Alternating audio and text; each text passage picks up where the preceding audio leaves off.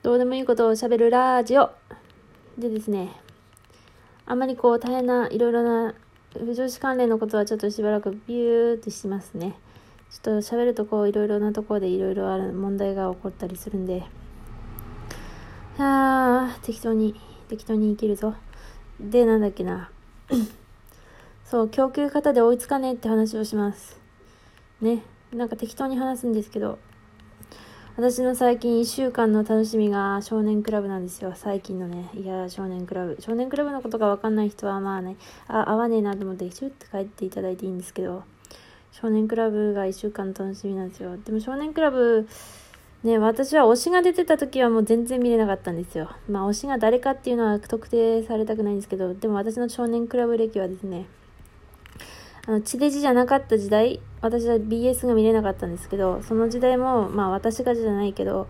まあ DVD をね、送ってもらって、録画の、見てたっていう感じの経緯はあります。で、そんな感じなんですけど、推しが出ていた頃はもうなんか逆にもう見れないっていうか、もうっていうか私はなんかマジ超推し、超推しがいるんですけども、超推しの動いてるところはどうも、写真さえもなんかもう見れないんですよね。わかりますか？なんか適当に喋ってると何かしらに共感してくれる人がいるだろうからなんか思ったことをバラバラって喋るんですけどもう推しはねなんか私は推しが出ている雑誌をほとんどつか全部買ってあと全部録画してた時期もあったんですけどもうそれが大変すぎてでも推しだからもう全部撮りたくなるんじゃないですか。でも大変すぎてもう1週間で数万飛んでたし無理で無理でめちゃくちゃ無理でほらジャニーズってほらあれに出るからなんだっけテレビ雑誌とかめっちゃ出るからもう大変なんですけどマジで買ってると。でなんか多分疲れちゃったのかな。逆に一切見なくなるっていうね。見たいんだけどなんか推しが動いてるでも雑誌が出てたりさ写真が出てたりするのに買えないっていうそのもどかしさが辛すぎてっていうのとあと推しが尊すぎてもう生きてるとなんか推しってと辛くないですか？生きてる推しは辛い。生きてる推しって辛いですよ。辛くないですか？なんか動いてる推しを見るのは私は結構辛い。しかもなんか、あと、ちょっと違うけど、推しの動いてるのを見るとハラハラするんですけど、わかりますか？まあそれはわかるかな。あ、大丈夫かなとか、はちょっと体調悪いのかなとか、そういうことを無駄に考えてしまう。推しに対して。ああ、何悩んでんのかなみたいな、なん、もうなんかそんなことばっか考えちゃうんですよ。考えないですか？推し、だって推しだもん。推しがなんか暗い顔をしてると、ああ、何？どうしたんだよ？とかって思っちゃうから、なんか ダメですよね。ファンのくせにね。いや、ファンだから、そう思うけど何もできないじゃないですか。当たり前だけどね。だからもうなんか、心が持たないんですよね。推しが動いてるのを見ると。だから少年クラブとか見れなかったんですけどあと推しに彼女ができたり。いや別にガチ恋なわけじゃないんですけどいや推しにはこう変な女に捕まってほしくないとか思っちゃうじゃないですか。だからもうそういうことを考えるのが辛いから距離を置いてるんですけど推しとはね。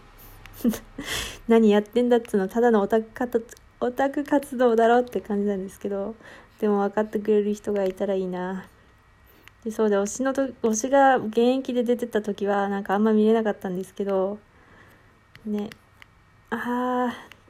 ーでも前最近推しが出てこなくて。でもその代わりこのゼロ一攫千金ゲームのおかげで私はこう新たな楽しみができ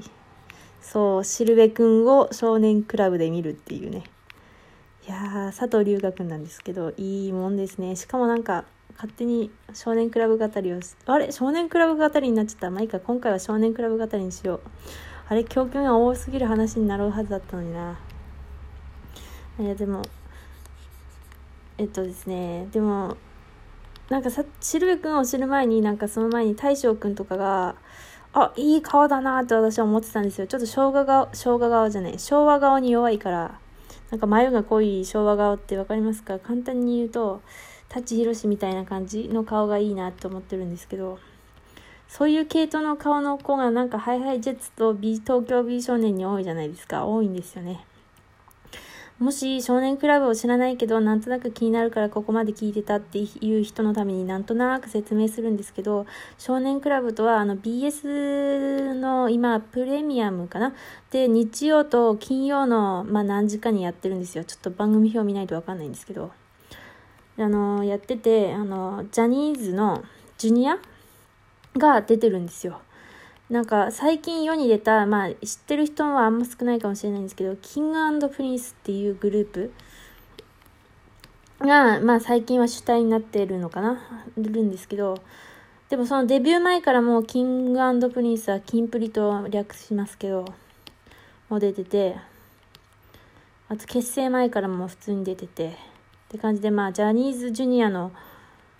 まあなんつうんだろう、登竜門とは違うのかまあそういう番組なんですよね。NHK がやってくれている。あの、ヤンピーとか、あと、見てないんですけど、タッキー、タッキーとかね、ああ、引退しちゃったけど、タッキーとかも普通に出てたんですよね。タッキーの世代がなんか未だに黄金世代って言われてるのかな。あの、ニノとか相葉くんが出てた世代。松潤とかでもそんなこと言ったらね、ジャンプだってなんか、ドラゴンボールが連載してた時期が黄金世代だって言うからなんか、昔のやつは尊ばれるって言ったらそれだけのことかもしれないけど。えっと、そう。だからそういうジャニーズのタッキーとかも確か通ってきた場所なんですけど、ジュニアの番組。そこに、最近は、その、割と、キンプリの下の世代、キンプリ、キングプリンスはちなみにあの、キング、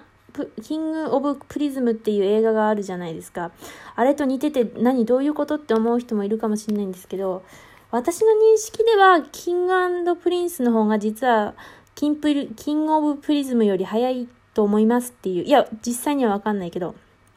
て思いますね。というのも、セクシーゾーンの勝利くんがですね、自分のソロをやるときに、ソロコンサートをやるときに、バックダンサーで誰がいいって言われたときに、このメンバーって言ったのが、あの、キンプリのメンバーで、それをジャニーさんが、まあ、その後に、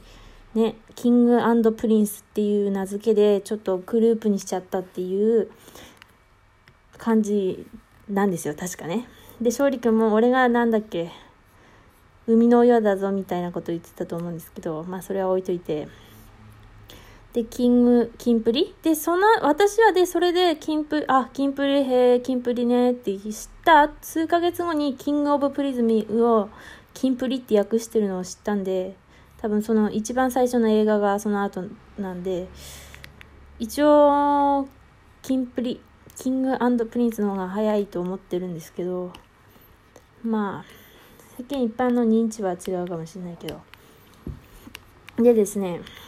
あ、キンプリっていうのはそうですね、今のセクシーゾーンより下で、ジャニーズ WEST よりも下で、あの、デビュー時期が。の、最近春かな、デビューした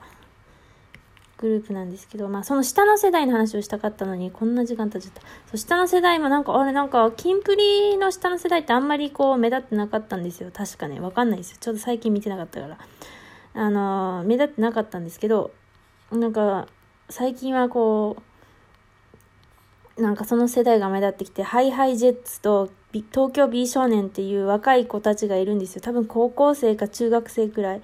で、なんか、うわ、すげえ、結構有望だなって私は思っていて、なんか顔がいい意味で個性的で、なんかいろんなね、ジャンルの顔がいるって思ってるんですけど、なんか割と、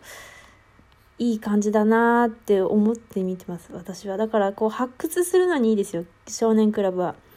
なんか発掘にいいです。だから例えばさこうね中学生とか小学生みたいなこう男の子を描きたいなっていう人がデッサンのために見ても面白いしもちろんね。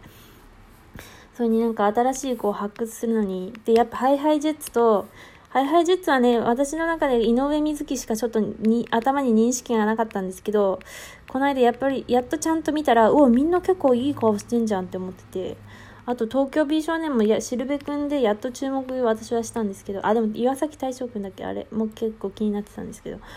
あ、なんかみんな顔が結構良くて、あ、いいじゃん、すげえ、キンプリの下の世代ってなんかいんのかって不安だったけど、結構いいじゃんって思いましたね。まあ何何何様で語ってんだって感じなんですけどただのファンです。ファンというファン目線なんですけどあとセブンメン侍っていうもっと下？でも入所歴はちょっと長い人もいるんですけどそこにあの五軸寺に出てた長妻くんとか長妻くんは侍の方じゃないのか。まあでもとかも出てるしリンネくんとかいるしね。いいよっていう。いや発掘にいいですよね少年クラブは。また若いオーラをね、見るのにいいよっていうね。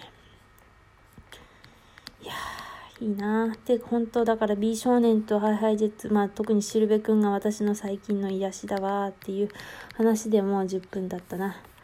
おやすみなさい。